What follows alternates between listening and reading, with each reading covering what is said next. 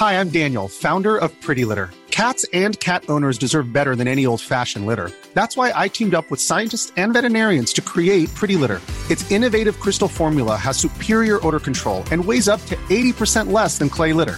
Pretty Litter even monitors health by changing colors to help detect early signs of potential illness. It's the world's smartest kitty litter. Go to prettylitter.com and use code ACAST for 20% off your first order and a free cat toy. Terms and conditions apply. See site for details.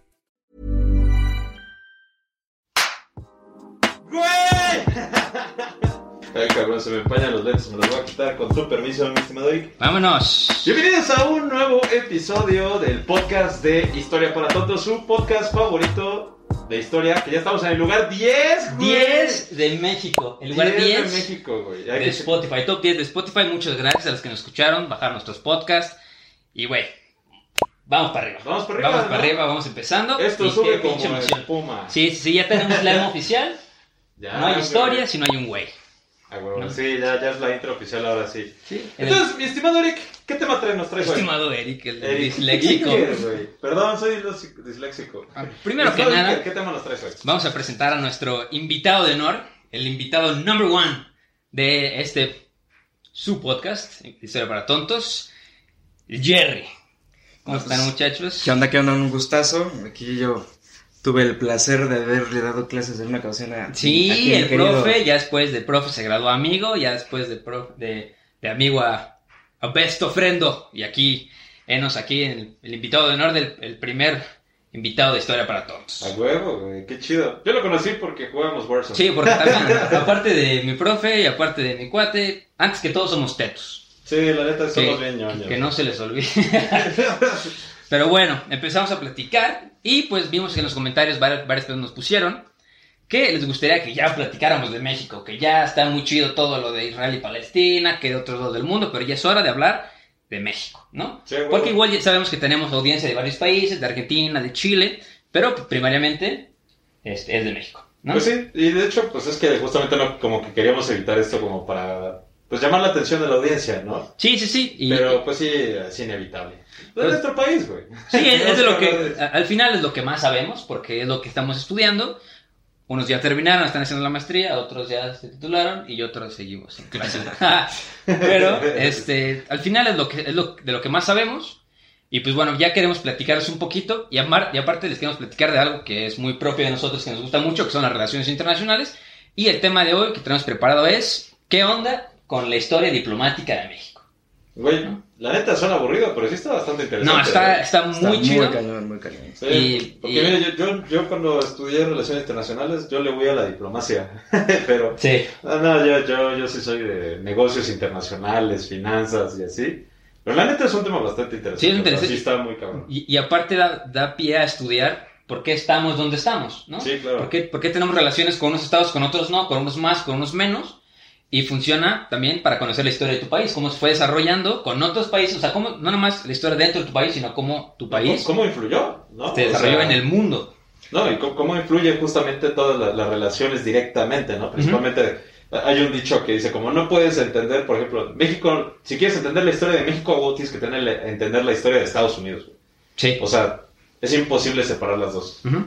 Aparte, te dan una la gran posibilidad de, de escuchar unos chismecitos bien sabrosos. Chisme. Sí, sí, sí, eso, eso es claro lo que padre. sí. Porque los chismes internos están padres, pero como dice el camarada, los chismecitos externos están Sí, todavía es más mejor. pederos. Entonces, pues empezamos, como siempre, desde el principio, ¿no? Yo creo que empezamos desde, pues, el México prehispánico y cómo también se desarrollaban estos, eh, sí, las civilizaciones prehispánicas, ya sea como Teotihuacán, los mayas, eh, Sí, los mexicas, todos ellos, ¿no? todos ellos con, con el entorno. Sí, ver, claro. No, porque aviéntate. o sea, mucha gente piensa que, por ejemplo, la diplomacia empezó pues ya cuando existían las sociedades avanzadas, ¿no? Siglo XIX o cosas así, cuando es una mentira. O sea, la- las relaciones comenzaron desde hace Sí, sí, sí. muchísimos años, ¿no? O sea, si nos vamos así años atrás, pues desde los babilónicos, ¿no? Que tenían relación con sus, pues, con las culturas de, de su tiempo, pero bueno, ese es otro tema. Ujú. Por ejemplo, aquí las culturas prehispánicas tuvieron mucha relación entre ellos. Y, y vámonos, por ejemplo, con las culturas ya más grandes y más establecidas, ¿no? Por ejemplo, los teotihuacanos, Ajá. ¿no? O sea, por si no lo saben, y para los que no son de México y así, los teotihuacanos fueron una de las principales culturas prehispánicas que se establecieron en México. ¿no? Y pues está la super pirámide del Sol, pirámide de la Luna, llegando a ser una cultura tan importante que influyó tanto arquitectónicamente como políticamente Sí. y militarmente a un montón de, De culturas de la sí. época. O sea, por ejemplo, los mayas, eh, los, ¿cómo, cómo se llaman estos? Estos güey, los zapotecas, o sea, los toltecas, de todos lados. Inclusive, pues, de otras regiones, que, por ejemplo, en la región de Morelos hay muchísimas zonas Sí. arqueológicas, como es este... Que por cierto, chequen los videos Ah, pues, por del cierto, Mr. los Mayor, videos. Que, este, que ya empezó a subir videos de yendo a México y desmenuzando la historia de, los, de las zonas arqueológicas más importantes de nuestro país. Síganlo y vean sus videos que están bien perrones Sí, también. ahí me pueden seguir en YouTube, ya saben, Historia para Todos. Ahí les ponemos el link abajo en la descripción. Claro que sí. Entonces, bueno, o sea, por ejemplo, ay, se me fue el nombre de estos güeyes, unos bien importantes de Morelos, güey. Empieza con M.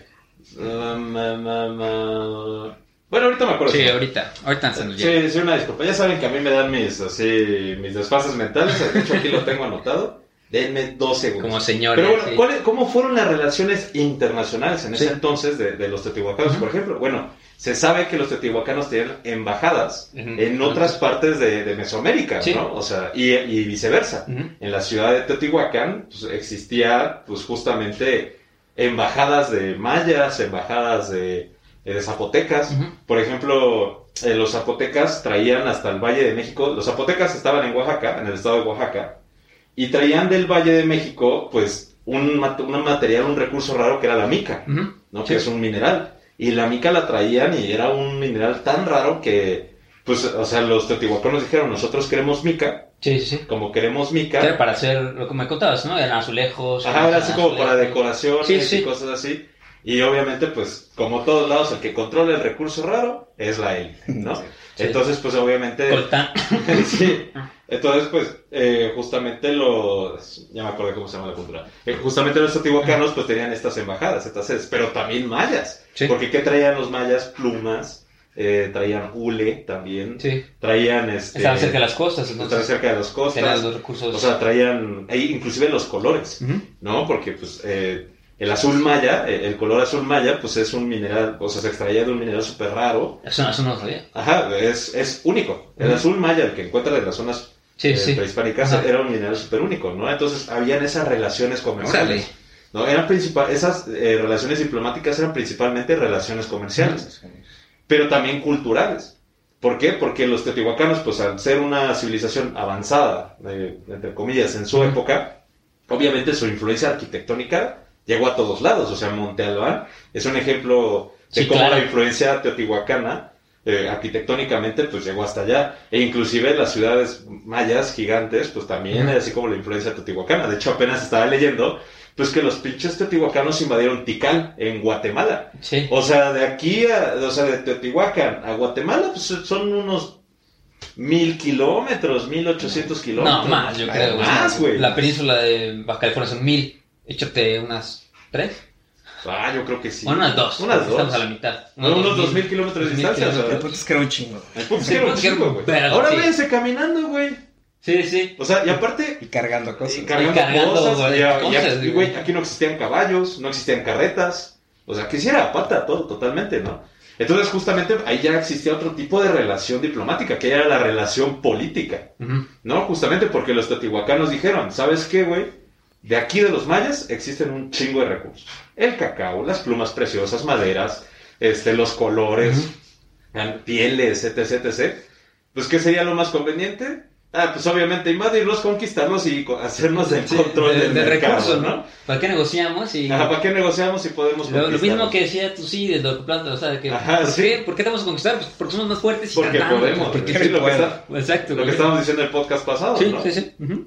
Entonces, pues sí, justamente pues, esas relaciones ya existían.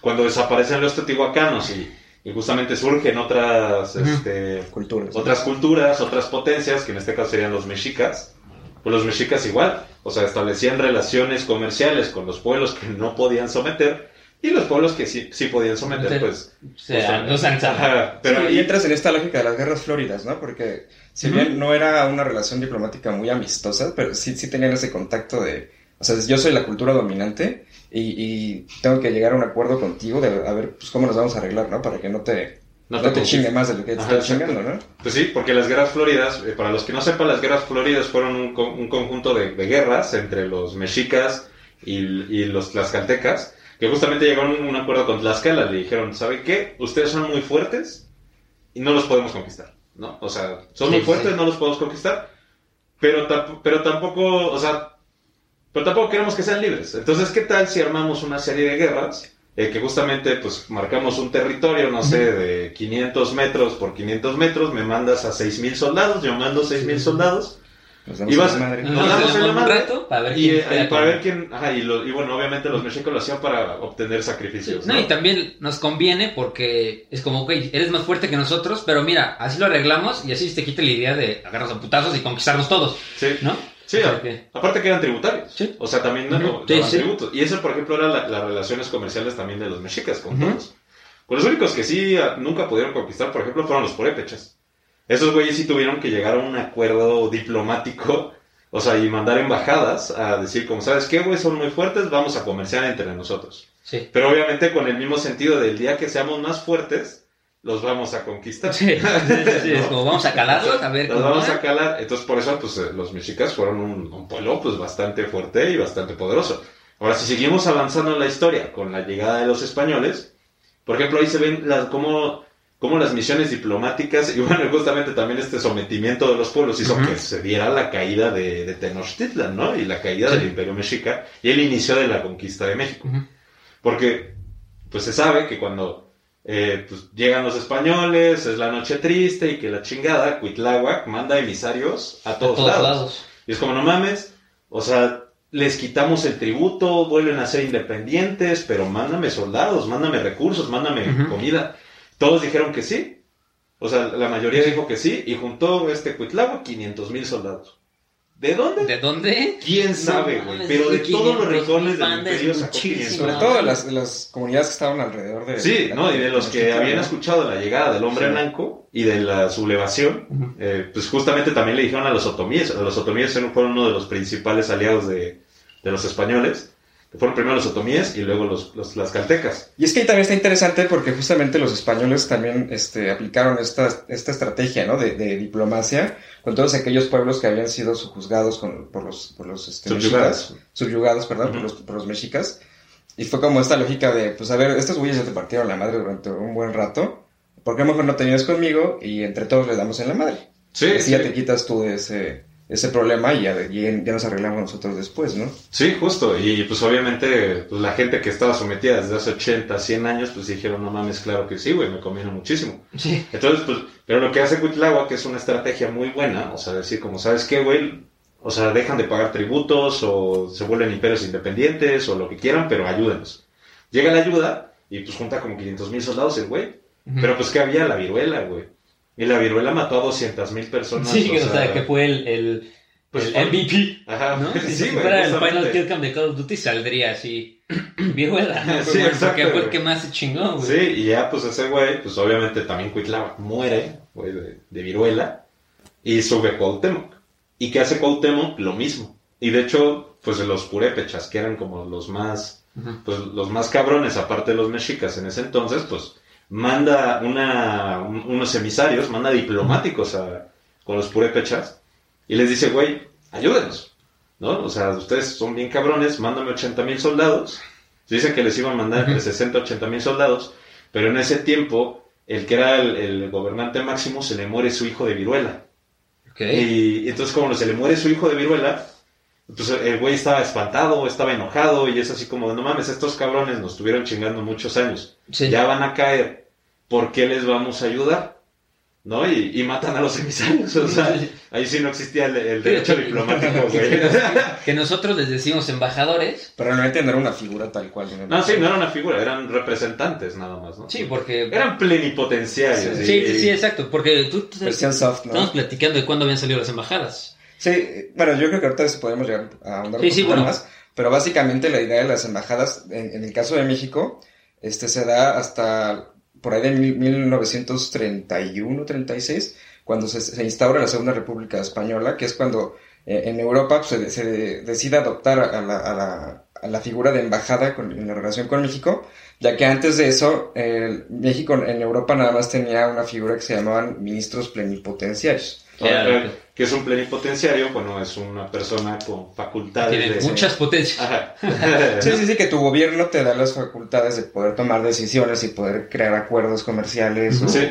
acuerdos políticos con otros países. Sí, es eso básicamente un plenipotenciario para los que no sepan qué significa. Entonces, pues hagan de cuenta que estos emisarios prehispánicos eran plenipotenciarios, ¿no? Sí, sí, no se imagina, el, el embajador Sí, sí, no. todo así con su trajecito y su banderita aquí, así, no, no, Sí, no tiene nada que ver. Entonces, Pero- pues obviamente, pues los purépechas dicen que no. Que Y pues ya sabemos, se chingan a los mexicas. Y obviamente, pues a continuación se chingan a los purépechas, ¿no? Entonces ya es cuando... pues, pero justamente las relaciones diplomáticas existían, ¿no? Sí, sí, Tanto sí. de relaciones bélicas, políticas, comerciales, o sea...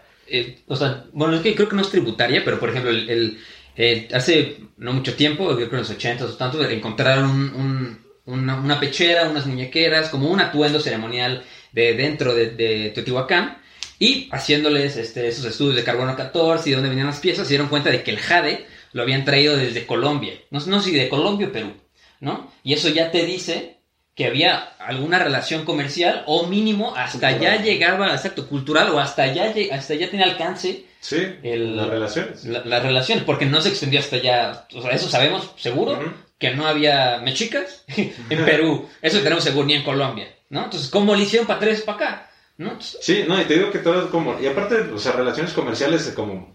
Obviamente no eran así de que tenían tratados o algo así, Sí, ¿no? no, eran era- así. Ah, por ejemplo, ya, me acordé de la zona arqueológica Xochicalco. Xochicalco. Por ejemplo, Xochicalco es una zona arqueológica muy importante también. O sea, fue una fortaleza enorme y que se creó de tal manera, pues porque eran zonas bélicas y la gente se agarraba zapes a cada rato. Pero si vas hasta la punta de la pirámide de Xochicalco, hay grabados mayas, ¿no? Son grabados mayas totalmente. Y ahora la moneda eran conchas. Sí. Y, también, eh, por ejemplo, en Cacaxtla, en Ajá. el estado de. Tlaxcala, también hay glifos mayas. Está el azul maya, justamente, que es Es algo muy interesante. preciosa la, Sí, el sitio arqueológico. y Sí, son zonas arqueológicas muy bonitas que lo pueden checar en mi, canal de YouTube. Sí, siempre vamos a ponerlas aquí arriba, van a estar levitando las imágenes. Sí, entonces hagan de cuenta que pues, o sea, estamos hablando de que las influencias llegaban a todos lados, ¿no? Porque de tener, no sé, un color, que era nada más... No, el simple hecho de la moneda, que sean conchas. Ah, o sea, en Tlaxcala no hay mar para Ah, ellos que no exacto. viven en México. En Tlaxcala no está en el centro de, de, de México. Sí, las No está en el centro de México, no hay mar, y hagan de cuenta que hay ríos, pero en los ríos no hay conchas. Sí, exacto. Entonces, justamente, como dices, ah, bueno, entonces, ¿por qué chingados la moneda era una concha? Ah, pues porque la traían de súper lejos, y era obviamente quien dominaba la concha, pues dominaba como el, poder adquisitivo. La Coca-Cola In- inclusive, la Coca-Cola mágica, güey. inclusive, pues, en, en Cacaxtla tenían periqueras. No eran lugares donde se metían perico, pero eran donde literalmente... Sí. Y- ay, que eso sí me interesa, güey. ¿Qué, qué? Se me hizo agua en la nariz. ah, con razón venían desde Colombia, amigo. Sí, sí, exacto, sí. No, y pues tenían pericos, güey, ¿no? O sea, literalmente eran pericos. Pero, güey, no había pericos aquí, güey. O sea, los pericos los traían desde Guatemala, desde Sí, todas de- estas de- partes, güey. Aparte, también tiene representaciones en, en Cacaxtla de quetzales. Los quetzales tampoco hay aquí, güey. Nada, están en el estado de Chiapas, Sí. Guatemala, Belice y así, ¿no? Entonces, ahí hablas de una relación pues, comercial, una relación diplomática que había entre los pueblos de ese entonces. O sea, Sí. se entendía. O sea, el, el- el objeto más claro es el penacho Moctezuma, por ejemplo. Ándale, ¿no? ajá, el tiene plumas de quetzal. Aquí donde hay quetzales. Aquí nunca hubo quetzales, güey. No, o sea, así, así como de, güey. ya con eso tenemos ya las bases sentadas para lo que sigue. Sí. Ya tenemos mínimo una, alguna relación con otros países, más o menos. Entonces, Bueno, eso. países- Bueno, países no. Porque Porque, es- sí, sí. podría ser como estados, güey. Pues naciones. Naciones, Pueden porque ser- tenían Yo, yo relaciones. lo llamaría más culturas, ¿no? Porque creo que la, la idea del Estado-Nación pues viene totalmente mucho después. Y yo más bien lo llamaría como culturas. Bueno, culturas. Bueno, ser. Culturas, civilizaciones. Pues es que también tenían como la lógica como de ciudades-estado. Como por ejemplo los mayas, ¿no? Que eran ciudades con poder militar, poder Sí. económico. Sí, sí, sí. Pues podríamos decirlo que eran como ciudades-estados. ¿no? Sí, más Bueno, o menos. Hasta el establecimiento del Imperio Mexica, que se fue un Que imperio. ya fue el imperio, Sí, sí, por sí, ejemplo. ya más establecido, más. Entonces, así podemos. ¿Quieren agregar algo más de la época prehispánica? Pues yo creo que nada más decir que justamente para que no crean que no, no eran civilizaciones atrasadas. Exacto. O sea, desde Sí, que sí, ya una civilización tiene una relación económica, militar, y con otro tipo de cultura, o sea, si desde que estas culturas ya tenían relaciones entre ellos, Sí, que no son tan vecinos. y que no son tan vecinos y que tenían influencias arquitectónicas, influencias culturales, culturales, económicas. económicas, pues estamos hablando de que ya eran seres totalmente pensantes, ¿no? O sea, que, pues, que sí eran medio salvajes en ciertos aspectos. pues, Tampoco de- llegaron a enseñarnos todo. Ajá, tampoco. Bueno, a enseñarnos, lo digo porque estamos aquí, pero a Sí. enseñarles, pues, ¿no? Sí, pero la conceptualización de ya de relacionarte con el otro ya estaba establecida. ¿no? Y lo intentó obtener un beneficio. Sí. Y esto también se vio reflejado ya en, la, en, en las colonias. Exacto. ya sería el paso siguiente, ¿no? Sí. El pues, paso siguiente. cuando se establece la Nueva España, y pues ya es así como de España dice, bueno, ya conquistamos todo esto, vamos a establecer nuestras, nuestros virreinatos, como le gusta decir. Si hay un español que va, al rato va a decir, es que en América no existían colonias por parte de España, eran virreinatos. Ah, con todo respeto, huevos, güey. Pinche lo mismo. La única diferencia es que de la colonia sacaban todo y se iba para, para el país europeo, y en el virreinato se quedaba todo para los españoles que vivían aquí, güey. Sí. Porque obviamente los españoles de aquí querían vivir bien verga.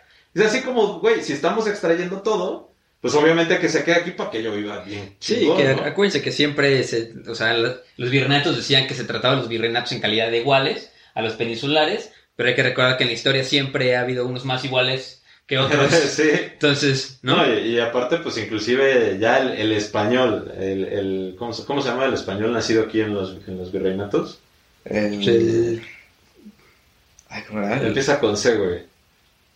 El pinche... ¿El criollo? Los criollos. criollos. No, los criollos eran los... Sí, los criollos Sí, eran los- los los españoles nacidos en los virreinatos, ¿no? Sí, sí, sí. Ujú. Ah, o sea, los peninsulares no trataban como iguales a los criollos. A los- ni los criollos a los mestizos, ni los Ajá, ni los criollos a los mestizos. O sea, A las castas. O sea, ¿han visto esas? eh, Ahorita los vamos a poner aquí igual en los anexos. Ajá, güey. Pues todas las, las castas que había. Sí, y es así como entonces- de, o sea, sí, güey, a lo mejor, pues, pues pues, obviamente los criollos, güey, sacaban toda esta madre, decían, güey, yo nací aquí porque chingado se va a España, mejor yo vivo bien verga, ¿no? Te voy a construir una ciudad verguísima Sí, llamada... si me voy a España me van a tratar como yo verga, trato a estos cabrones. Ajá, exacto. Pero, pues, la neta, el sistema, el, el modelo político y económico de un virreinato a una colonia era igual. O sea, es lo mismo. La diferencia es que la colonia tenía un gobernador, el virreinato tenía un virrey. Exacto. Es la única diferencia. Ambos los ponían el rey europeo. También creo que hay que aclarar que las, los distintos modelos de colonización en América, dependiendo del país, sí, sí tenían ciertas diferencias, ¿no? O sea, por ejemplo, aquí en México, en lo que eran la- las colonias americanas por parte de España, teníamos una estructura más, no sé, yo, yo creo que lo llamaría como paternalista, en el cual sí, sí existía esta relación con España de, de dominación, ¿no? Y, y, eh, la- las estructuras políticas de España estaban muy puestas aquí en América, en, en el reinato de la Nueva España, pero eso no se ve tanto, por ejemplo, en las colonias en, en Norteamérica, ¿no? O sea, en Norteamérica sí fue, llegó la Inglaterra y, le dijo- y les dijeron, pues bueno, ahí se quedan ustedes, ahí ustedes se arreglan políticamente, económicamente, a ver cómo les va, suerte. Nada más Y de ya nada más, sí, recursos. nada más los recursos y... ¿Sabes que yo, yo y pienso, güey, que es así como que todavía había un sistema pseudo-feudalista Sí. para los españoles? Sí, y justamente se ve, ¿no? Porque, este, o sea, tanto por el nombre del reinato, porque es- estaban establecidos ciertas, eh, bueno, más bien se reproduce la, la- la idea de, eh, De un pequeño reino. ¿no? de un pequeño reino, ajá, y, y hay es- noblezas aquí en, en- Ajá, en hay América, noblezas. y se establecen, se establecen esas relaciones, pues, de, de pues muy a la usanza, ¿no? De- de-. Del reino eh, Sí, español, ¿no? o sea, y por ejemplo, en las colonias inglesas, pues como dices, eran como más independientes, pero porque ellos ya tenían, por ejemplo, un modelo capitalista. sí. O sea, el capitalismo desde ahí ya... Como o sea, protocapitalista. Ajá, como protocapitalista, o sea, no era un capitalismo conciso, sí. pero sabes que también inclusive la, la religión influyó mucho. Bastante. También. Porque, sí, por ejemplo, aquí, totalmente. o sea, el- pues, el- la, la iglesia anglicana, que les decía? O sea, si te quieres entrar al cielo, chambea un chingo, ¿no? O sea, Sí, tienes sí. que chambear un chingo para entrar al cielo y dependiendo de tu esfuerzo en vida, es tu recompensa en el cielo. Y pues el catolicismo, ¿qué te decía? Pórtate bien. Y no solamente eso, ¿eh? Porque te decía también, mientras más sufras, Así, mientras más sufras, más vas a, Más más vas a vas- estar cerca del cielo, ¿no? Ajá, sí, exacto. Si es vives en pobreza, vas a estar cerca del cielo. Sí, entonces, y también decía como de, pues justamente es como de, güey, es que ¿por qué él tiene más? Ah, no, porque Dios ya le proveyó a él, o sea, y él ahorita es rico en vida, pero cuando está en el cielo va a ser pobre. Pero tú que eres pobre y, y Dios no te dio nada, te va a recompensar cuando Sí, mueras, una idea ¿no? súper socialista sí, así de que... ah. Sí, güey, el capitalismo fue el, el- lo previo al socialismo, güey. Digo, el, el catolicismo fue el previo al socialismo, güey. Y también, igual co- comparando cómo nos fue a nosotros, bueno, a los, a los mexicanos de ese entonces, comparado con, por ejemplo, las colonias francesas, que también era exactamente lo mismo, era pillage and plunder. O sea, que arréglate como tú, pero dame el 95% de tus impuestos, ¿no? Sí, o sea, sí. de, de todos tus recursos, y eso ya era una pasada de lanza. No, y aparte, y por ejemplo aquí también empezamos, ya puedo centrar con la- justamente en las relaciones de, la, de los virreinatos con, pues, con el exterior, ¿no? Porque, pues hagan de cuenta que al principio, ¿qué es lo que hizo España? Pues España siempre le dio miedo que los virreinatos fueran ricos. Porque sabía que a los virreinatos les podía ir mucho, Mucho más mejor. verga, güey. Porque, Porque Tenían eran mil- recursos. más territorio, ¿no? Ajá, España, más España territorio, es como más de dos. Oaxacas, güey. sí, güey. No, De hecho, eh, México es casi tres Españas, güey. Sí. Sí, México es casi tres. Es como Solo si México. juntaras dos Guerrero de Oaxaca es España, güey. Sí, Guerrero, Ajá. dos estados de México es España, güey. Entonces, ya se cuenta que España sabía eso. ¿Y qué es lo que hace, güey? Pues dice, ¿sabes qué? Cuando conquista ya México, dice, nada más vamos a tener un puerto comercial. ¿Cuál va a ser? El puerto de Veracruz con Sevilla. Es la única ruta comercial de Nueva España. Veracruz, Sevilla y no puede haber otras. ¿Por qué? Porque a España le daba miedo que la influencia de la iglesia anglicana que estaba en el norte llegara hasta la Nueva España y que justamente la gente se empezara a convertir a la iglesia anglicana porque le gustaba más.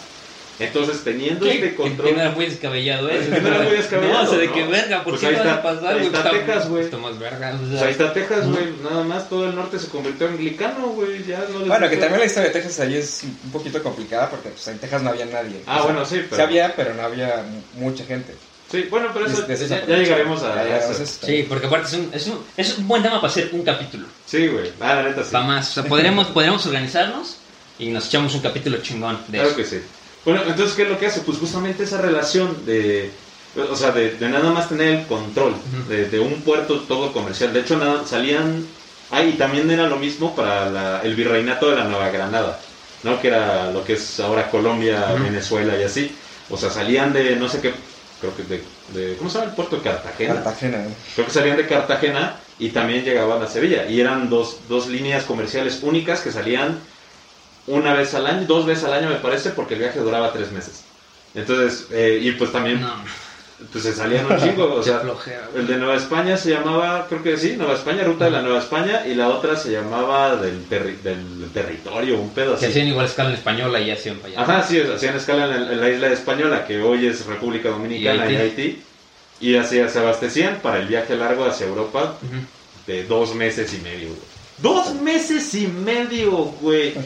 Sí, no, nosotros decimos, puta México, Cuernavaca, qué huevo. Sí, güey, así a mí me da huevo ir a la ciudad de Guadalajara y está Me seis da horas. ir al aeropuerto, güey. O sea, o sea, hueva al aeropuerto, o sea, ese es el máximo sacrificio. Si, alguien en la Ciudad de México te dice, yo te llevo al aeropuerto, es que te quiere, te ama ese cabrón. Sí, aprecien ese gesto porque nadie lo hace, todo el mundo le choque para allá. Sí, güey. Bueno, yo vivo por ahí, entonces a mí no, me, no tengo Pero problemas. sí.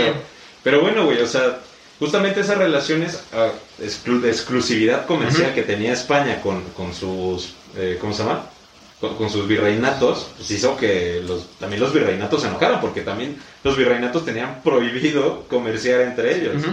Entonces, por ejemplo, apenas que estábamos investigando, y pues que estaba leyendo así como de las relaciones de Nueva España con el mundo, pues era de que eh, la Nueva España era un lugar de tráfico ilegal de, de comercio. O sea, había un chingo de piratería y mucha entrada de.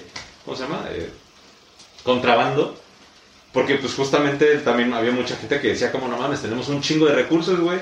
Entonces, por ejemplo, a México entraba muchísima plata de Potosí, que, que es Bolivia, ¿no? Me parece.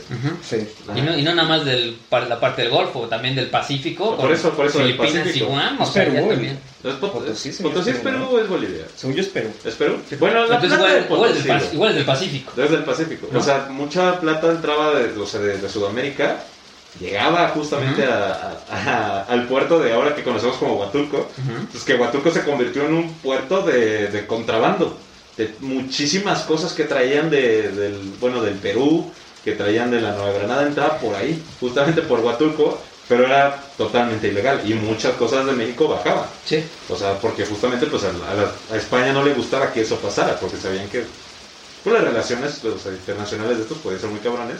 Sí. Y también, como dices, la entrada de, de lo que lo conocíamos como la NAO de China, ¿no? Que era el comercio que ahorita, entre la- Filipinas, Sí, y, Filipinas. y México.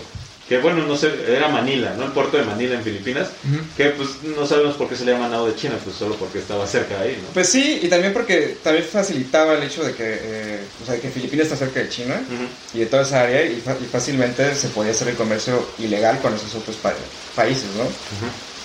Yo creo que a lo mejor de ahí viene el nombre, que el- a lo mejor la embarcación original sí, sí tenía pues, nacionalidad china, ¿no? Puede ser. Pero sí, pues ob- obviamente, la, o sea, la relación de Nueva España con el exterior era bastante grande. Sí. O sea, porque aparte teníamos frontera con... Bueno, no tan pegado, pero sí había frontera, por ejemplo, con, con las colonias inglesas, ¿no? colonias. En el norte. Entonces, pues obviamente Nueva España tenía todo para hacerse rico, pues. Y pues el ejemplo son las super ciudades coloniales que hay en México, ¿no? Guanajuato, Oaxaca, Zacatecas, Zacatecas. Guadalajara, este, ¿qué otra hay? Bueno, la Ciudad de México, Sí, sí. empezando. O sea, que son ciudades coloniales que fueron muy ricas. Por ejemplo, ahora que yo estoy viajando el pueblo de Tasco, o sea, eh, o sea, el minero principal de Tasco sí, era, un aragonés. Y justamente, pues, extraían un chingo de plata y fue el segundo lugar eh, más importante de la extracción de plata después de Potosí, de, de todo, de todos los virreinatos de, de la Nueva España. O sea, neta, el dinero fluía muy cabrón y las relaciones. Y pero yo creo que lo malo fue eso, que nada más hubo como una relación, eh, ¿cómo se llama? Pues con España, porque el- España no dejaba que... Que eso también le, le trajo cuentas después a España, porque a diferencia de las de, por ejemplo, Inglaterra, que sí tuvieron su proceso industrializador, España nunca quiso hacer un proceso industrializador, ¿no? Nada más era, pues, denme a mí los recursos y denme a mí todo lo que ustedes producen y yo aquí lo disfruto, ¿no? Sí, claro. Pero cuando se acaban las colonias, España no estaba industrializada. Y Sí, eso y sufrió Sí, muchísimo. sufrió muchísimo. Sí, sufrió muchísimo porque de repente se te acaban tus fuentes de ingresos, Sí. güey. Y fue hasta la época de Franco que, que empezó a haber una, una industrialización allá en España. Y regresamos, muchachos. Ya saben que esto es usual en los capítulos que se nos acaba la pila o cualquier pende. We're back. ya saben que siempre nos pasa estas cosas. Pero ya vamos a- ya viene en camino la nueva tarjeta para que ya no tengamos que cortar jamás. ¿En serio? Sí, A huevo. ya. Entonces, el cablecito para que la cámara no se le acabe la pila ni nada, ya está resuelto eso. Y los micrófonos también, micrófonos nuevos. ¿Cómo nos escuchamos? Ya no me escucho yo menos, ni el menos, ni yo más, nada. más. Aquí Fácil. ya es democracia. Ay, sí. Poco a poco, poco a poco, mira, ya tenemos pantalla verde, dos micrófonos. Un Jerry. Un Jerry. La mascota oficial va a ser... Este, bueno, entonces nos quedamos en. eh, termina el periodo colonial, si quieren, y empieza ya, empieza ya el, el primer imperio mexicano. Sí, podemos empezar con eso, pues justamente, no, pero hasta, pues, por ejemplo, la- las relaciones de la época de la independencia, ¿no? O sea, los independentistas, cómo se relacionaron también con otras potencias y primero, pues, cómo se influyeron, ¿no? Sí, y es un proceso muy complicado para la, la recién, este, la reciente, ay, perdón, ¿eh? la recién creada nación, porque pues, te, te- te independizas en un contexto en el que todavía existían muchos imperios y era muy complicado que alguien de verdad te quisiera dar el reconocimiento, Sí, porque y- todos tenían, o sea, las naciones importantes en ese, en ese momento tenían colonias. No, las naciones importantes en ese momento eran nada más todas las europeas. Sí. Si no eras europea, no existías. Bueno, todavía. ¿Y, y cuáles eran los países que existían? Los países que existían, pues siempre son los mismos, güey. O son europeos o es Estados Unidos. o sea, y, y de- pues en ese tiempo, cuando México se independiza, pues Estados Unidos ya llevaba aquí como 20 años, no, como 40 años. Como 40 años más o En menos. 76, ¿no? Ajá. 1776 creo que la independencia de Estados Unidos. Pues ya llevaban 40 años de ser independientes, ¿no? O sea, ya era un país consolidado. Sí. Totalmente. Y que aparte tuvieron el apoyo de otras naciones para su independencia, ¿no? Porque ¿Qué fue el Imperio Francés? El Imperio Francés está España, que también les apoyó en, Sí. en, en algunos este, procesos de la independencia. Sí, y pues México cuando se independiza, nadie lo reconoce. No, nadie, nada más Estados Unidos da el reconocimiento, Sí. pero porque quería tener relaciones comerciales con, con el reciente imperio que aparte era enorme. No, porque pues el imperio mexicano abarcaba pues desde casi lo que es ahora Canadá hasta Sí. Sudamérica. Desde hasta el área de Oregon hasta... Ajá, desde Oregon hasta, y inclusive un poquito más porque por ahí hay un documento perdido que es una relación de no agresión del imperio mexicano y el imperio ruso. Porque pues el imperio ruso Sí, ya... sí, sí, sí, tiene toda la lógica. Porque, Ah, sí. no, sí. Aquí está la bandera de Rusia justamente Si se para- preguntaban por qué, ahí está el porqué. Sí, ahí está el porqué. En ese tiempo, pues todavía Estados Unidos no llegaba hasta la otra costa. No, y, y ya pues Alaska, me parece que Alaska ya era parte del Ya. imperio ruso en ese momento, entonces pues también había como unos tratados de no agresión, así como de, ok, nuestras fronteras convergen, pero no nos hagamos nada, Sí. ¿no? Entonces, pero pues justamente pues venía desde allá, desde parte de Oregon, un poquito más arriba, hasta la frontera con Panamá, ¿no? Eso era el imperio mexicano y aparte pues se mantenían todavía, se mandaron emisarios a, a lo que fue, bueno, plenipotenciarios, Sí. a lo que fue a las Filipinas de Aguam, para decirles que si ellos querían ser parte del imperio mexicano, bueno, que se les daba aviso, ¿no? Que ya no existía el, el virreinato y que ahora el, el tráfico comercial de la NAO de China iba a ser directamente Sí. con el imperio mexicano, inclusive se les invitó a ser parte del imperio mexicano. Que, que Guam está hasta casa del riel. O Sí, sea, a mí se me hace impresionante cómo descubrieron Guam. O sea, es una islita, al literal, a la mitad del Océano Pacífico no hay nada a su alrededor por miles y miles y miles de kilómetros y aún así, hasta ahí llega la civilización. A mí se me hace impresionante. O sea, Sí, yo- la neta, si ya para ahora encuéntralo, güey. No mames. Hey, I'm Ryan Reynolds. Recently, I asked Mint Mobile's legal team if big wireless companies are allowed to raise prices due to inflation. They said yes. And then when I asked if raising prices technically violates those onerous two year contracts, they said, What the f are you talking about, you insane Hollywood ass? F- So to recap, we're cutting the price of Mint Unlimited from $30 a month to just $15 a month. Give it a try at mintmobile.com slash switch. $45 upfront for three months plus taxes and fees. Promo for new customers for limited time. Unlimited more than 40 gigabytes per month. Slows. Full terms at mintmobile.com. O sea, Sí, sí, sí. es Para como, la- ahí está. Ah, bueno, ¿dónde está? ¿Te vas para allá? Sí, me- Hasta topar con pared, o sea, no, o sea, Sí, justamente, entonces, pues, lo que hace el Imperio Mexicano es eso, ¿no? Es como mantener, empezar a establecer relaciones internacionales. Eh, también se empiezan a independizar la- los virreinatos de Sudamérica. sí, de Que- Nicaragua. Ajá, que, en no, la Gran Guatemala. Colombia, güey. No, los virreinatos de Sudamérica. Sí, que independizaron. Bueno, pero, pero también O sea, que se crea la Gran sí, sí, Colombia. El se- Reinato de la Plata. Ajá. Todos esos también se empiezan a independizar y México también quiere tener como mantener relaciones con ellos. ¿no? Pues que estaba muy lejos, pero pues era conveniente porque era como reconocimiento. Sí. Pero pues yo creo que pues justamente como era un periodo de inestabilidad, de, de, pues justamente de la creación de un imperio, que aparte mucha gente no estaba de acuerdo de que México fuera un imperio, sino que pues de que debía ser una república. Sí, pues aparte no, no había ese sentimiento de nación, ¿no? Y lo vemos muy lógicamente en el caso de, lo de Centroamérica, que pues, finalmente nos dijeron, no, pues no queremos ser parte de México. Sí, cuando cae el primer imperio mexicano, ah, porque pues Iturbide manda una militarización justamente a Centroamérica para Sí, para el, Pues el- para el mantener- famoso plan de Córdoba. Ajá, el famoso plan de Córdoba para justamente pues decir, ok, todo esto es México, ¿no? Pero obviamente también había movimientos separatistas en Centroamérica que decían, güey, nosotros no, son- no nos identificamos como mexicanos solo porque hay un chingo de soldados aquí. El que sí se identificó fue Chiapas. Ajá. Chiapas que sí dijo, bueno, yo sí me siento mexicano mínimo. No, pero un tiempo se separó. Sí, por, por un tiempo se separó. Pero por ejemplo, el Tratado de Córdoba trataba de o sea, ane- a, este, anexarse eh, Nicaragua, El Salvador, Guatemala, todos esos Ajá. pueblos que, que al final dijeron No, y "Mm, cuando cae el primer imperio mexicano, que cae Agustín Iturbide, Ajá. aprovecharon para separarse. Para separarse. justamente. Pero pues sí, ahí podemos ver que pues México también manejaba pues ya su relación, ya como país intentaba como que obtener los reconocimientos, ¿no? Pero pues obviamente como México era un país nuevo, un país rico, pues los- las potencias europeas decían, güey, pues ok, ya se independizó de España, pues, pues vamos nosotros, ¿no? ¿No? Pues así vemos la primera intervención francesa, porque obviamente pues la inestabilidad política también trae mucha deuda y pues que le debíamos a la mitad de Europa. La primera intervención francesa y luego este la El intento de reconquista de España. el intento de reconquista de España, que Santana los corre, y pues ya también, pues obviamente, el, el plan expansionista de Estados Unidos, ¿no? Que también era totalmente inevitable. Sí. Pues, y, y justamente, pues yo creo que ahí saltamos a otra parte muy importante, ¿no? Que Sí. es el expansionismo de Estados Unidos y cómo influye muy, muy cañón en el... Sí, sí, sí. Hace, En México. hace poquito igual Jerry eh, no- nos decía que en ese entonces todavía no, eh, Estados Unidos o en ese momento las tres colonias apenas independientes todavía no llegaban al lado del Pacífico. Pero el momento que llegaron al lado del Pacífico, ahí es cuando surge el Estilo Manifiesto, ¿no? Ajá. fue en 1603 o 1600, una cosa así. Y para lo que... Para, 700.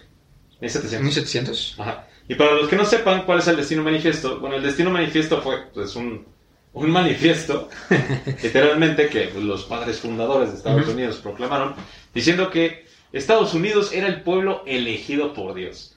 Y como Estados Unidos era el pueblo elegido por Dios, o sea, obviamente Estados Unidos era el que debía predominar en, en el mundo, ¿no? O sea, justamente. Entonces, y, y el destino manifiesto decía, es que Estados Unidos es una población tan grande y tan cool y tan chingona que debe de llegar del Pacífico, a la, digo, del Sí. Atlántico al Pacífico, ¿no? Sí, es esta, es esta creencia de que pues, Estados Unidos es una nación que está destinada a, a expandirse, ¿no? Ujú. A es- eso responde el Destino Manifiesto.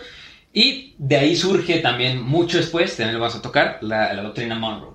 Sí, ¿no? Que eso es como medio el antecedente, ¿no? Esto, eh, el Destino Manifiesto lo plantan los padres fundadores en ese entonces, y ya después se retoman para el siguiente paso de la diplomacia en México, que van a ser eh, doctrinas Monroe. la, la doctrina Monroe y cómo eh, Carranza, por ejemplo, con la doctrina Carranza, hace contrapeso a esta doctrina Monroe. ¿no? Pero bueno, ahorita todavía nos falta un siglo sí, sí, de todavía falta, todavía falta unos... sí. Nos falta un siglo de historia todavía. Entonces, pues, justamente el destino manifiesto, pues, fue primero la justificación de la invasión de los, de los territorios indígenas, Sí, ¿no? sí, sí, sí. O sea, de, el exterminio de los, de los indígenas en, el, en Norteamérica y su expansionismo por todos sus territorios. También en la justificación de la invasión a México. ¿no? Pues justamente es- ya sabemos qué pasa, pues Estados Unidos, eh, bueno, México le declara la guerra a Estados Unidos tras la independencia de Texas y pues porque Estados Unidos se anexa a Texas, cuando habían quedado que eso no iba a pasar, pues México lo ve como una agresión, declara la guerra y bueno, es así como le declaras la guerra a Estados Unidos, sale mal, ¿no? Sí. Ay, no. Ay, no. Ay, no. Oye, falta Lupe. Sí, falta el Lupe, hay que, a comprar hay que ir a Lupe. comprarlo. Sí, bueno. Entonces, hagan de cuenta que, pues, ¿sabes? ya todos sabemos cómo pasó. Sí. México pierde la guerra, pierde la, la intervención, eh, justamente militar, y pues México pierde la mitad de su territorio. ¿no? Todo el territorio del norte se anexa a Estados Unidos, y Estados Unidos cumple su objetivo de llegar del Atlántico al Pacífico, con la anexión de California. ¿no? Entonces, pues, justo, y pues ahí, ahí se, también se manejan una, una diplomacia bastante importante, porque cuando Estados Unidos eh, firma con México los tratados de Guadalupe Hidalgo, que eran justamente los que cedían esos territorios del norte, Estados Unidos se quería anexar Todavía más. territorio. Sí, sí, sí. No solo el- todos los territorios del norte, sino ya lo que era... Sí, la península de Baja California. Sí, no, se querían anexar justamente la península de Baja California, el estado de Coahuila, Sí. el estado de Tamaulipas, el estado de Nuevo León, el estado de San, hasta San Luis. Hasta o sea, San Luis, sí. Al centro se querían anexar lo- los gringos, ¿no? Y pues obviamente, afortunadamente hubo un embajador gringo. Sí. Era en ese ¿Cómo que entonces. era? Ahorita te, se me fue el nombre, pero ahorita te lo... Ahorita le decimos el nombre del Ahorita lo embajador. buscamos, sí, sí. Que sabemos historia, pero no toda. Está difícil. Sí, sí, que los nombres no se nos quedan. Entonces justamente este embajador pues se da cuenta del abuso, ¿no? Ajá. Ya de Estados Unidos y dice como no mames, güey, o sea, ya le estamos quitando la mitad de su territorio. ¿Cómo les vamos a quitar? Pues un poco, o sea, un- más todavía. Más ¿no? todavía. O sea, tres cuartos del territorio ya es un abuso. Ujú. Entonces, pues este güey decide que nada más la, la frontera se iba a quedar pues con el aproximadamente el río Bravo Sí. y ya es así como ya. Ya. Y de hecho se regresa a Washington y cuando llega a Washington, pues la- los, los, los estados sureños, los congresistas de los estados sureños sí le dijeron como, ¿qué pedo? Oye, ¿qué habíamos quedado? Ajá, ¿qué hiciste, güey? No mames. Pero es que eso también tiene un tiene que ver, por ejemplo, Nicholas Trist. Nicholas Trist. Fue Nicholas Trist justamente el salvador de México. Sí. Sí, porque pues este güey fue el que dijo, no mames, es un abuso total. Pero también ahí tiene, y es lo que les digo, no se puede entender la historia de México sin entender la historia de Estados Unidos, porque en ese tiempo ya era como la, el proceso de la guerra de secesión, ¿no? Estadounidense, ya estaban acá peleándose los, los estados del norte con los estados Sí, del sí. sur, y pues los estados del norte, que Nicholas Trist era del norte, pues también decía como, ok, güey, si los estados del sur se comen esta parte, no mames, estos se van a hacer estados esclavistas, se van a hacer estados agrícolas, Sí. y el sur va a ganar un poder, pero cabroncísimo. Y fue justamente esta lógica, ¿no? Porque es en ese momento en el que ya se empieza a ver esta división entre estados esclavistas y estados que eran un poco más progresistas, que estaban en contra del esclavismo, y, y existía esta como repartición entre, bueno, entra un nuevo estado a la federación, pues es del sur, bueno, ya tiene la ideología de los del sur y este esclavista, ¿no? Y la anexión de tantos territorios hacia la, la, eh, parte sur de Estados Unidos, pues implicaba una eh, desconfiguración de este sistema, ¿no? Porque ya no había tantos estados al norte que les hicieran equilibrio a los del sur. Y es ahí cuando empieza la preocupación en... De los estados De los norteños, estados ¿no? norteños. No, pues imagínense, porque en ese caso los estados, de por sí el sur tenía muchas relaciones comerciales con México antes de la invasión. Ahora les metes un territorio Sí, que los sí. equipara a la mitad, o sea, Sí, acuérdense que para todo hay un para qué y un para quién. Sí. Y dices, ay, nos salvaron, ¿no? El Salvador de México. Pero él estaba viendo por su por su lado. Sí, claro. ¿no? Tampoco era de que, ay, pobres mexicanos, es muy altruista esto. No, no, no. Eso estaba para. Respondía a un interés, ¿no? Y a una agenda también. Sí, claro, no, y de hecho, por ejemplo, durante la guerra de, de México-Estados Unidos, durante la intervención gringa, pues se dio la independencia de Yucatán. ¿No? O sea, fue el proceso de independencia de Yucatán cuando se forma la República de Yucatán, la República Liberal de Yucatán, o República Hermana Liberal de Yucatán, no, pero así. Pero ¿por qué fue? Oh, bueno, y eso es algo muy interesante porque se dio porque se dieron la guerra de las castas. Yucatán Sí. estaba en ese momento la guerra de las castas. Entonces Estados Unidos le dice a Yucatán, ah, pues estás eno- no te sientes tú mexicano, ¿por qué no te separas? Yucatán dice, va, Órale. órale va, se independiza Yucatán de México. Y de repente empiezan las guerras de las castas, la gente blanca se empieza a morir. Acaban con los mayas, acaban con el 92% de, los, de las personas blancas. Oiga, para, para que vean, ese sí era un racismo a la inversa, ¿eh? Para la gente blanca que nos está escuchando, ese sí era racismo de verdad. Porque si eras, porque los mayas mataban a la gente blanca únicamente por ser blancos. A ti que te dicen pelos de lote, güey, eso solo es culero, güey. Eso no es racismo a la inversa. Así que no estén de chillones. En este podcast nos burlamos de los blancos como Iker. Así que... Los Se blancos barbones peninsulares. Ajá. Ah. Ah, porque no lo sabe, pero este güey es gachupín, ¿eh? Este, este güey es mitad español, si no creen que está bonita no es gratis. No es de gratis. Ni modo, así tocó, yo escogí, güey. Este güey tiene que pagar doble visa. la visa mexicana y la visa española. Vale, madre.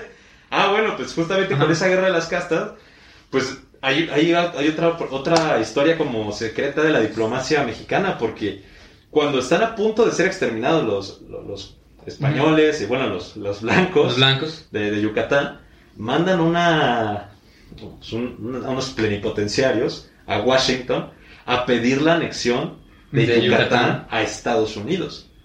Porque pues sí fue como, güey, nos están exterminando los mayas, ya no podemos más, por favor, acéptenos como una, o sea, inclusive durante la guerra fue como, métanse por aquí, por aquí, por Yucatán bajan y que no sé qué, pero los gringos dijeron que hueva, está muy lejos, nos vamos a meter por Tabasco y los gringos se metieron por Tabasco. Aparte de que no, no les interesaba. Sí, no, no, no querían mezclarse. No querían mezclar. Desde la propia lógica, desde el establecimiento de, las 13 colonias, nunca hubo una mezcla entre las, las poblaciones indígenas con la población blanca.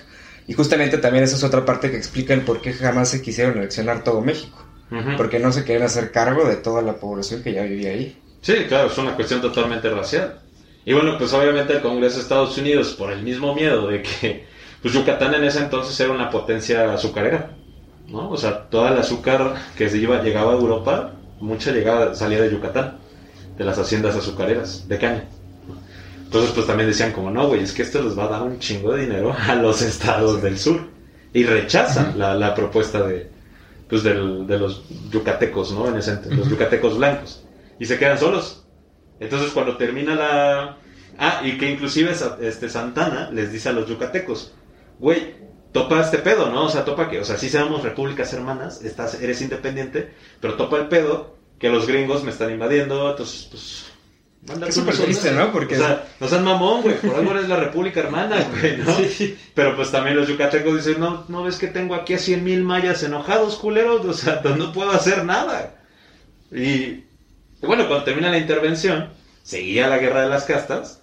Y, y, pues justamente le, le piden otra vez ayuda a Santana y Santana les dice, está bien, o sea, los ayudamos con su conflicto, pero se anexan otra vez a la república. Pero los yucatecos no pueden, o sea, otra cosa, no tenían de otra. Sí, no, no. Y porque ya, pues obviamente, Santana ya manda al ejército mexicano y ya se reprimen los movimientos eh, revolucionarios mayas. Que de hecho es muy cagado eso, lo escuché en un podcast de historia. que Se llama La verdadera historia de México. Excelente podcast, mucho, ¿eh? Bueno, buen podcast. Que justamente habla de que. Vamos a platicar, por favor, Cholai. que, que justamente. Collab. un collab, por favor, la verdadera historia de México. Que habla que justamente, pues, la ciudad de Mérida, donde ya quedaban los últimos 10.000 blancos eh, en Yucatán, se salvó porque. es- Y también Campeche. Porque de repente así de la selva salieron un chingo de hormigas rojas. Oh, cabrón. Ajá, así, de, De Indiana. Jones, o sea, eso Ah, está de la momia, ¿no? La maldición así del tótem. Ajá, y- pero hace cuenta que eso anuncia las lluvias. O sea, eso significa que... En, en Oaxaca les llaman chicatanas. O sea, chicatana, Ajá. más, así, güey. Unas pinches hormigas así Sí, sí, enormes que vuelan.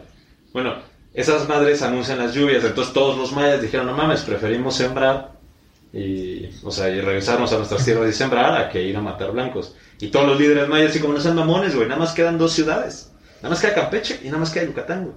Y ya todo Yucatán va a ser maya. Pero no, güey, les ganó... No, de- no, la comida, güey. pues, Les ganó la comida, pues la gente prefirió comer que matar gente. ¿no? Pero justamente, esta también es como una historia política, digo, diplomática, ¿no? O sea, el- los intentos de separaciones de los estados, que por ejemplo, cuando también se intentó hacer la República del Río Grande. Que es los estados del norte que también Sí, intentaron sí, también. independizarse. Y, Bien raro, ¿no? Ajá, qué raro. Sí, que todavía hay, hay unos norteños de Nuevo León que dicen, como es que nosotros si nos separamos podemos ser exitosos. Ah, solo porque tienen tres fábricas y son buenos, ya se creen bien verga. Sí, sí, sí. Porque aparte de eso fue un secretito de, de arriba, ¿no? Ajá, exacto, güey. Oye, En la República del Río Bravo, El güey. amigo cizañoso. Si puedes, yo te ayudo. ¿República de Río Bravo o Río Grande? Río Grande. Río Grande. Sí. Ah, es la República de Río Grande. Sí, Nuevo León, Coahuila. Yo te, yo te hago paro, güey, ya.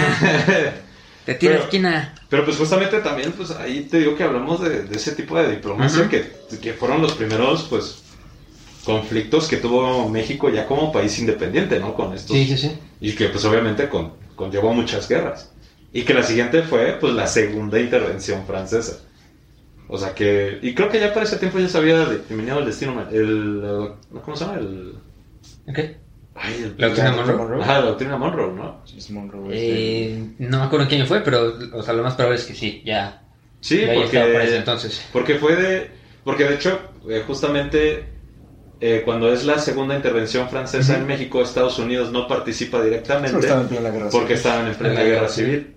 Y cuando se termina este pedo, o sea, la guerra civil estadounidense es cuando ya Estados Unidos la avisa a, a Francia así como de salte de México. Sí, ya la doctrina Monroe, ¿no? Ya, estaba promulgada la doctrina Monroe. Sí, ¿no? sí, que para los que no nos están escuchando, la doctrina Monroe es eh, este precepto de América para los americanos, ¿no?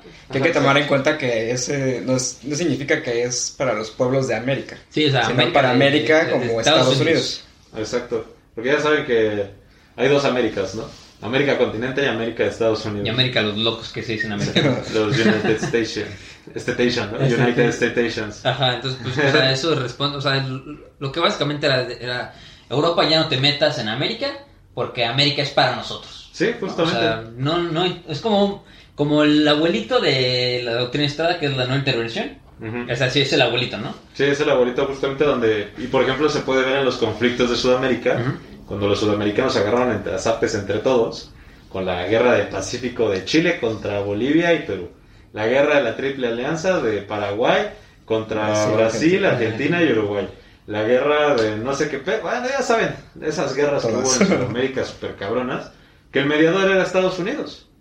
O sea, ya Estados Gran Unidos. Bretaña. Sí, y, y- y justo gracias a que el mediador era Estados Unidos, eh, Carranza responde con la doctrina Carranza, ¿no? Pon la Sí. doctrina Monroe y después Carranza dice, ay, ay, ay, ay, ay, o sea, sí está chido América para los americanos, pero, pero América es tu país, güey, o sea, tampoco nos intervengas, o sea, tú estás quejando de que te intervienen en Europa, yo me estoy quejando que me intervienes tú, güey. Sí. ¿no? Deja de tú también meterte en, nues- en nuestros asuntos, ¿no? Sí. Y, y eso es, bueno, esa es la, la doctrina Carranza, la respuesta a la doctrina Monroe, decir, ok, América por los americanos, déjanos, pues, México por los mexicanos y, ¿no? Y, Pero, pero imagínate, la doctrina Carranza fue 40 años después, Ujú. 40 o 50 años después, porque la que doctrina... Estados Unidos hizo de las suyas. Ajá, durante mucho tiempo Estados Unidos hizo lo que quiera y pues justamente, por ejemplo, cuando la segunda intervención francesa, pues sí, pues, eh, Benito- bueno, primero cuando son las guerras de reforma, de que Benito Juárez hace acá sus locuras para obtener el, el apoyo de Estados Unidos, dicta- de, este, ¿cómo? firmando los tratados, Del mismo, ¿no? ajá, el Mont. Mont De- Almonte Ajá, y- y los McLean Ocampo.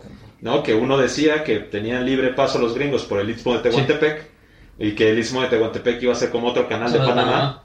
Y otro que les iba, que les estaba diciendo que Estados Unidos podía intervenir militarmente en cualquier conflicto interno mexicano cuando estuvieran afectando a los intereses gringos en México. Es como. ¿qué?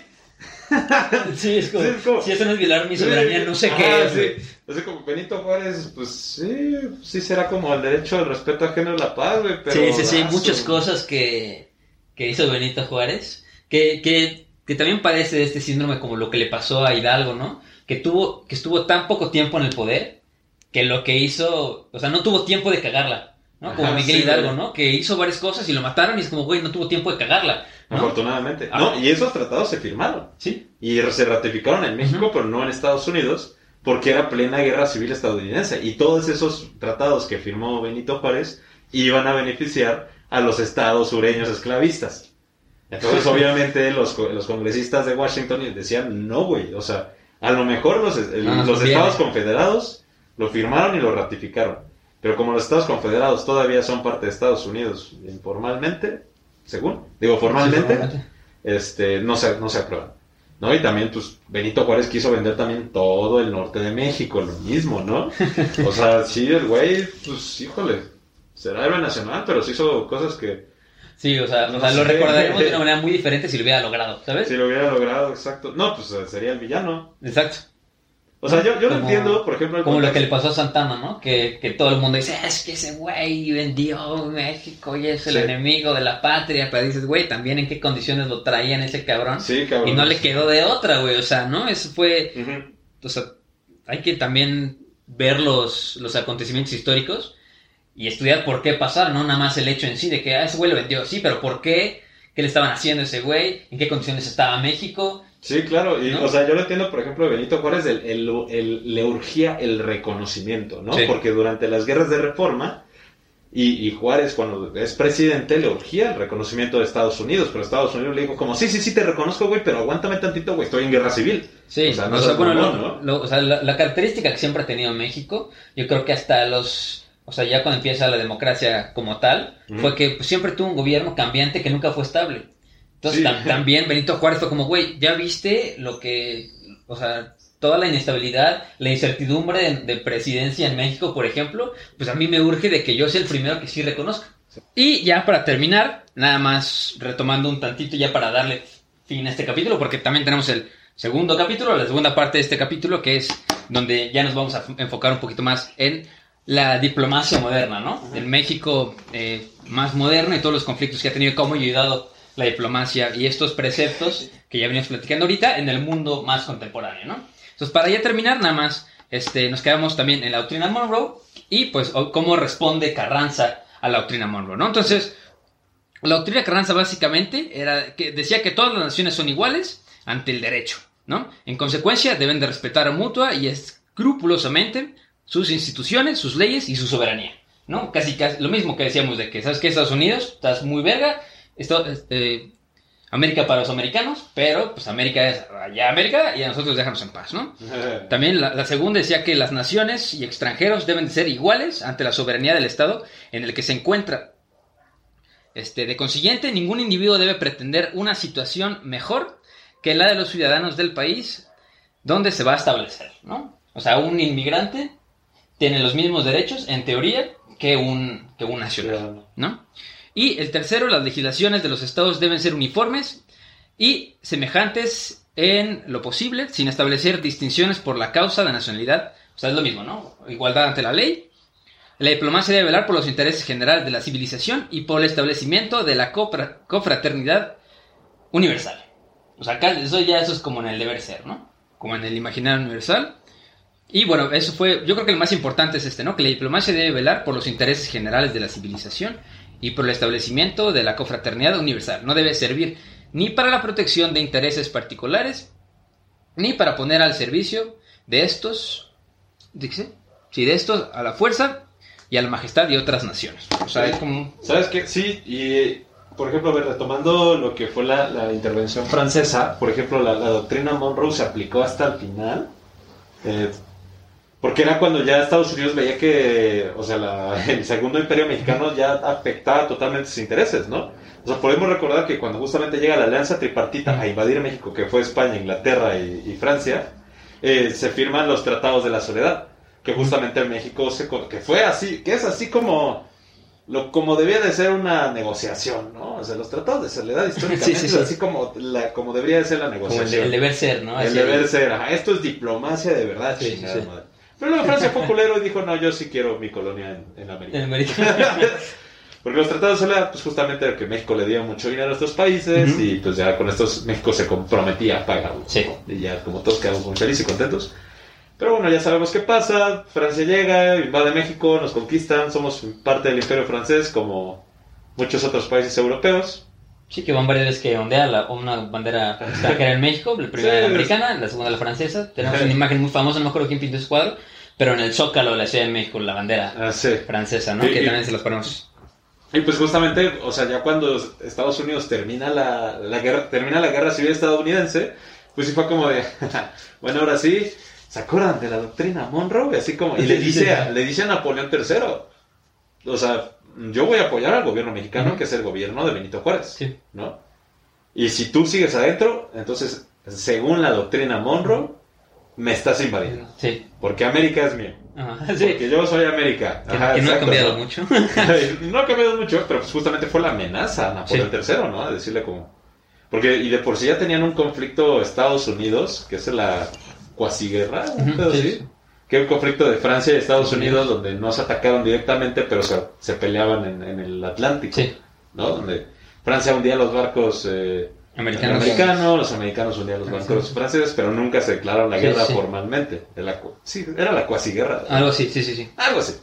Pero pues justamente ya amenaza a Napoleón III, o sea, como sacas a tus tropas, o, lo- o- o según la doctrina Monroe, yo voy a invadir México para, para atacarte a ti.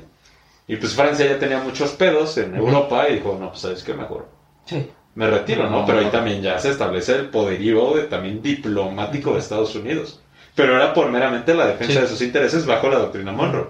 Y como dice la doctrina Carranza, decía como, ok, si me vas a defender, es porque eres buen pedo. Sí, no, no, porque tienes intereses. Ajá, no porque tienes intereses.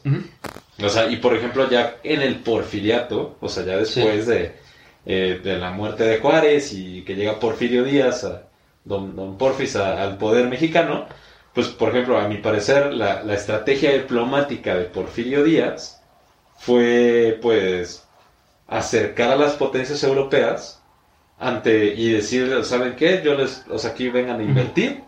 Vengan. Ah, porque justamente Porfirio Díaz hizo algo muy importante que fue meter a México en el mapa como un país. Sí. O sea, porque hace cuenta que todos los países y las potencias europeas veían a, Ujú. a México como un, un país invadible, ¿no? Y un país así que vale madres y pobre y como sea. Pero Porfirio Díaz dice, no, güey, o sea, nosotros somos un país de verdad. Pero también fue como, "Ah, por favor, vengan, porque Estados Unidos tiene como que ganas de anexarse Sí, pues, sí, sí. eh, otros territorios mexicanos, ¿no? Que inclusive, pues se dice de, de que por eso Porfirio Díaz eh, super fortificó Tamaulipas, ¿no? Sí. Y no solamente eso, porque en esa época Estados Unidos ya tenía en la mira Cuba. Ujú. Y fue, fue poquito este, Ah, sí, es cierto. A la Cuba de y la- las ajá, antes Filipinas. de la guerra de, eh, con España. Y la idea es que Porfirio Díaz tenía en mente a Cuba también y quería también como entrar ahí con negociaciones con ellos, porque para, para México era muy peligroso que Estados Unidos también se, se tomara esa parte del, del Golfo de México, que finalmente fuera como un candado, ¿no? Que, que impidiera a México salir de, Ujú. eh, en Ujú. esa área. Entonces para, para Porfirio Díaz también era muy importante como hacerle un frente hacia Estados Unidos o, o reducirle un poco esa influencia o ese poder para pues que tampoco nos ahogaran tanto, ¿no? Por ejemplo, yo tengo la teoría de que México hubiera sido igual que Estados Unidos si no hubiéramos tenido tantas intervenciones. Porque, por ejemplo, inclusive, yéndonos un poco más atrás, durante la etapa de la reconquista española, o sea, cuando los españoles intentaron reconquistar México, se dio porque justamente México eh, contrató corsarios eh, para que atacaran a las embarcaciones, eh, ¿cómo se llama? Pues que salían de, Cuba, de la Española y cosas así. Inclusive, pues México tuvo una batalla naval con España a las Islas Mariel, en Cuba. ¿no? Que perdió México. O sea, fue una batalla de dos barcos que se agarraron así, como estos. Se agarran a zapes y el barco mexicano perdió. Y eso fue lo que dio el inicio a, a, a la reconquista de México, que pues, fue Sí, un fracaso. oye, sí podemos. Ujú. ¿Ya viste cómo sí los Y- podemos dar la mano? e inclusive Santana eh, tenía una estrategia y un plan de invasión con la española y Cuba. Porque de hecho ellos intentaron como eh, financiar lo- los movimientos secesionistas de. Cuba y la española para que se independizaran de, de España. Y también eh, este Santana mandó un, digo, una petición a- al Congreso mexicano para que le diera como tantos miles de soldados, cinco barcos, y ese güey dijo, no mames, el pinche el fuerte de ahí de La Habana es una mamada, yo lo voy a tomar. Sí. Y Cuba va a ser mexicano porque Cuba va a ser el primer bastión de defensa contra cualquier invasión europea. Sí. O sea, el güey tenía visión. Sí, ya después Estados Pero- Unidos se nos una política muy Ajá. importante. Y pues Porfirio Díaz también pensó lo mismo. O sea, como decía, ¿sabes qué, güey? ¿Qué tal si se independiza Cuba? ¿No? Y la española. Que bueno, en ese tiempo ya era casi ahí. ya era- Sí, ya estaba en las Ya, sí, últimas, ¿no? De sí, la, ya, del ya, colonialismo español. en- Y, y, pues como dices, pues Estados Unidos también le interesaba, pues porque era ese el primer acceso, Sí, ¿no? sí. A los territorios. Y, y pues sí, justamente Porfirio Díaz también le temía a otra invasión estadounidense, porque pues los gringos ya andaban, ya eran potencia militar, ya estaban industrializados, eh, ya o sea, igual pues, estaba en auge justamente ya. Ah, por ejemplo, yo no sabía que durante la guerra civil estadounidense se creó el primer acorazado. Ah, sí, sí. O sea, y ya de repente como que dijeron, y fueron los sureños, creo que lo que los Pues es que la guerra de secesión trajo muchísimos avances tecnológicos. O sea, creo que fue la primera guerra en la que se utilizó el- el- las vías ferroviarias para el transporte de soldados. Este, se utilizaba el, el telégrafo, se inventó la ametralladora, que es esta, la famosísima Gatling. Ah, que es una de Gatling, las- sí. el- yo creo que es el prolegómeno de las... Las eh, ametralladoras. las que les dan modernas, sí. vueltita, ¿no? Sí, que era como una... Sí, justamente, y como Estados Unidos ya tenía pues un acorazado, de hecho, eh, ¿cómo, cómo se llama? Pues Tampico. Se, hay, hay una leyenda urbana que es cierta y no cierta de que pues, este... ¿De que Porfirio hay aliens Díaz- en Tampico? ¿Dónde? En Tampico es como la ciudad de los aliens, o sea, Ah, bueno, sí. que tiene, tiene un monumento a los aliens en Tampico, ¿Neta? te lo juro por mi Tiene vida. un monumento a Te lo los juro aliens. por mi vida. Que confirmen, ¿no? Los, este, Sí, un saludo al cursario de herejes que me enseñó esto. Sí, güey, no mames. ¿Qué pedo? Sí, una teoría de Tampico y dije, bueno, Porfirio Díaz mandó a construir un cañón muy cabrón. ajá. Que justamente, pues porque, o sea, donde siempre llegaban a invadir a Tabasco, Tampico y Veracruz. Antes eran como los lugares de ley donde iban a invadir. Y pues Porfirio Díaz mandó a hacer un cañón así enorme, pues que tuviera la capacidad de atravesar los acorazados gringos que eran totalmente nuevos y que aparte andaban ahí, pues picándole a. Que creo que se utilizó, ¿no? En la- con la- el intento de la invasión en 1917. de- Sí, sí, de hecho sí se, sí llegó a disparar. Que también se dieron cuenta que, pues, de qué servía tener un arma tan grande si no la sabes usar. Sí, pues, fallamos, puta madre. Ese, ese es el claro ejemplo de que el tamaño no importa. No es como lo utilizas. Así más bien como lo utilices, güey. Y pues justamente, pues esta madre se construyó para hacerle frente a esta cosa y pues Porfirio Díaz pues, dijo, como no mames, ¿qué voy a hacer, güey? Pues mejor meto un putero de, de influencia europea para que los europeos tengan, los europeos tengan intereses. Sí, que fue cuando México se afrancesó. Sí, ¿no? fue que cuando fue la México época de. Santana hasta Porfirio Díaz, que ahí llegaron las fábricas de Francia, ¿no? Ajá. Que, que ahora es Liverpool, bueno, que se convirtieron en Liverpool y así, pero literal México lo que era, pues exportaba, más bien importaba la cultura, la comida, la arquitectura, o sea, Pues nada importó- más toda, ajá, toda la arquitectura de finales del siglo XIX, principio del siglo XX es totalmente sí. francesa. Entonces, pues, pero sí fue la estrategia de Díaz, ¿no? O sea, decirle a los, a los europeos como vénganse, o sea, sí me invadieron. sí, ya te- hace 30 años fuimos parte de su imperio, pero ahora ya Pero somos- aguanta la vara, pero, pero. ¿por qué no olvidamos todo? Lo dejamos en el pasado y vienes y, y me inviertes con un chingo de dinero. Y pues para decir a Estados Unidos como si me invades, güey, la neta vas a afectar a los europeos. Y los europeos pues, no les va a gustar. Sí. No. Y bueno, ya, gracias a esto, ya, bueno, ya checamos cómo la doctrina Carranza responde a todo este pedo de, de las intervenciones. Y ya para terminar, eh, para, para también pasar al siguiente capítulo, eh, este, termina la, la doctrina Carranza, que es como el abuelito de la doctrina Estrada, ¿no? ¿Qué, qué es la doctrina Estrada? Pues la doctrina Estrada, eh, que se publicó en 1930 por el, el entonces este, secretario de Relaciones Exteriores, Genaro Estrada, pues básicamente nos decía que este, México se reservaba el derecho de, eh, de dejar o quitar una alegación eh, diplomática de algún país sin la necesidad de reconocer o este, negar el reconocimiento a un Estado que hubiera surgido a través de X proceso, ¿no? Y esto tiene que ver también porque eh, no teníamos mucho de, haber este, salido de la, del conflicto revolucionario y pues también queríamos que no nos aplicaran la que nos hicieron a nosotros, ¿no? Bueno, que no nos la volvieran a aplicar de pues volver a conseguir este el, el- el enorme problema de las de los reconocimientos ante otros estados y pues era como volver a pedir que, que otros estados no nos volvieran a hacer lo mismo, ¿no? Y ofrecerles también nosotros como de, pues, lo que pasa en tu estado es tu, es tu problema y yo no me voy a meter. Pues- ya vamos a ver después si, si se hizo efectiva. gustó, ¿no? Pero qué tal si le vamos para el siguiente capítulo Sí. para que justamente Sí, pues, yo creo que aquí lo podemos dejar. aquí lo podemos dejar el capítulo de hoy porque sí fue como pues toda la lo que fue previo a lo que es la diplomacia moderna mexicana, ¿no? Sí, Sí. que, Porque que- inclusive puedo mencionar la carta, el telegrama Zimmerman durante la Primera Guerra Exacto, Mundial. Telegrama Zimmerman, lo que pasó en la guerra este ítalo-etíope, por ejemplo, lo Ajá, que hizo México. En la invasión alemana a Austria. Australia, eh, la división de la Guerra Fría, de Las Coreas. este, ¿cómo se llama? También lo de las Coreas. Ah, también lo de las Coreas. No, pues tenemos muchos temas todavía por qué hablar, pero ya Entonces nos yo, el creo que lo podemos dejar en la doctrina Estrada, que es, digamos, como, como el- el- las bases de la no intervención, ¿no? Que es como de los preceptos así que todo, el, todo mexicano lleva en el corazón, de que no, somos un país neutral, no intervencionista, ¿no? ¿Por qué? Sale por esto, ¿no? Por la, por la doctrina Estrada. Sí. Entonces yo creo que lo podemos dejar aquí, ya para que el siguiente capítulo responda, ¿no? Cómo la doctrina Estrada fue formando nuestra identidad. Sí, y los eh, postulados de política exterior mexicana que también son así, pero de nivel acá premium superior, ¿no? Es de la gasolina roja. De la gasolina sí, sí, que sí. también que tuvieron muchísima influencia en la creación de la Carta Magna de las Naciones Unidas. Ujú. Y están escritos en el, ¿qué? ¿Qué es? Artículo En el 89. artículo 80, no, 89, este, ¿no? 89, es párrafo décimo. A huevos. Eso es algo que internacionalistas nos tenemos que ver. Y que obviamente a mí ya se me había olvidado.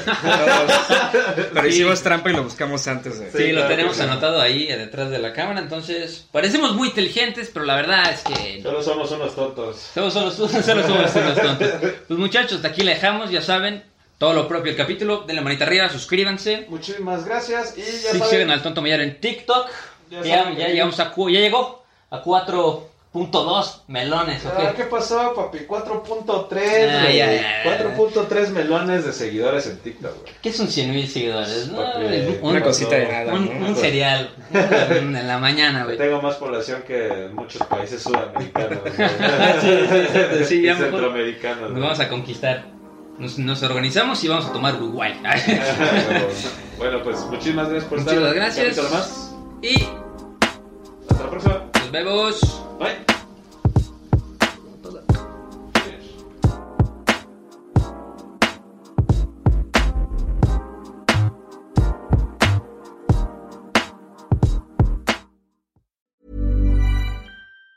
Planning for your next trip? Elevate your travel style with Quince. Quince has all the jet setting essentials you'll want for your next getaway, like European linen, premium luggage options, buttery soft Italian leather bags, and so much more. And it's all priced at 50 to 80% less than similar brands. Plus, Quince only works with factories that use safe and ethical manufacturing practices. Pack your bags with high-quality essentials you'll be wearing for vacations to come with Quince. Go to quince.com slash trip for free shipping and 365-day returns.